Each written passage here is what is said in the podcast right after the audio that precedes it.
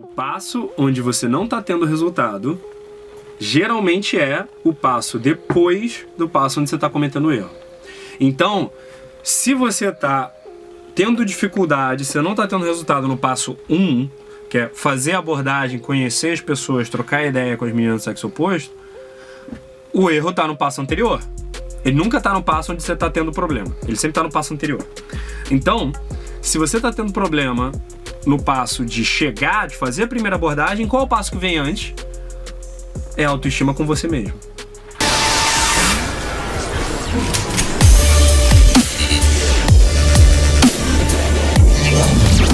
Então, o que que a gente fez errado, o que que eu fiz errado, o que que eu comuniquei errado, o que que de repente você não está executando do que foi conversado na primeira sessão, do que foi conversado na parte de autoestima.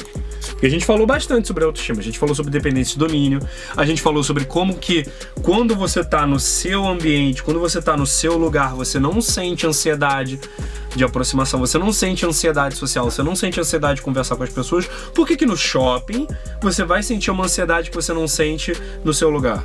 Medo. Sim, o medo vem da onde? Era medo de quê? Era, era, era medo de você tomar um fora da menina e isso daí ser um problema para você? Sim, você usa uma capa. Todo mundo usa uma capa. Todo mundo, ó, todo mundo usa uma capa, todo mundo usa uma persona, todo mundo usa uma máscara. A questão toda é: você não tem nada que te impeça, não existe absolutamente nada que seja um bom motivo tá um bom motivo real para que você não possa conhecer uma garota, conhecer uma mulher, ou de repente fazer amizade com um cara, ou começar a fazer networking com uma galera no shopping, trocando ideia, tomando um café, falando sobre a vida, ou falando sobre os alienígenas, ou falando sobre uh, barbearia. Você é dono de uma barbearia. Você já tem assunto com um monte de gente. Sabe? O negócio é não é nem tomar vergonha na cara, é ser sem vergonha. É se acostumar a ser sem vergonha mesmo. É se acostumar a dizer sim para as tuas oportunidades. E daí, cara, e isso daí é muito importante porque daí o que falta, o que me parece que está faltando, né, no teu caso aqui, o que está me parecendo baseado em tudo que você me falou, e olha, teu caso é igualzinho a da maioria dos meus alunos, da maioria dos meus inscritos, quando o cara tá numa fase inicial.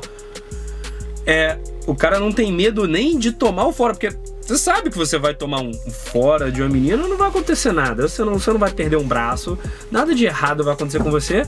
É o que que as outras pessoas em volta vão pensar. Foda-se o que as outras pessoas em volta vão pensar. Se você se acostumar a ser sem vergonha, vai funcionar. Então, mas nesse caso, então você tá chegando para conversar, você só não tá conseguindo se aproximar. É só isso? Isso é dependência de domínio. Então, isso é dependência de domínio. Isso é dependência de domínio. Você conseguiu chegar e falar e conversar com a moça que trabalhava no lugar lá. Eu tô falando falar aleatoriamente com a menina que tá andando pelo shopping, porque ali você tem a liberdade para aproximar mais, para chamar para tomar um café. O que eu te passei na parte de linguagem verbal, tá? na sessão sobre influência, te dá todas as ferramentas para chamar a pessoa para tomar um café.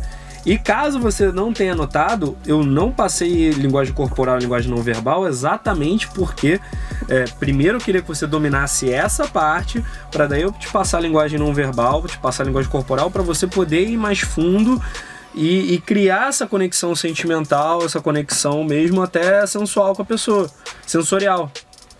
O sensual, o sexual, o sensorial é tudo a mesma coisa, vai tudo dos seus sentidos, dos outros sentidos que não aqui, ó, a visão e o olfato, não, olfato não, a audição, que não a visão, a audição. Então, eu te passei a base da conversa para você fazer amizade com as pessoas. Isso daí, você primeiro faz amizade com as pessoas, fica fera em fazer amizade com as pessoas. Daí tu vai na demonstração de interesse, tu vai entender o interesse da pessoa, daí tu vai em aproximar. Cara, eu não tenho um, um, uma técnica, um código, um truque para beijar as meninas, não. Sabe o que, que eu faço?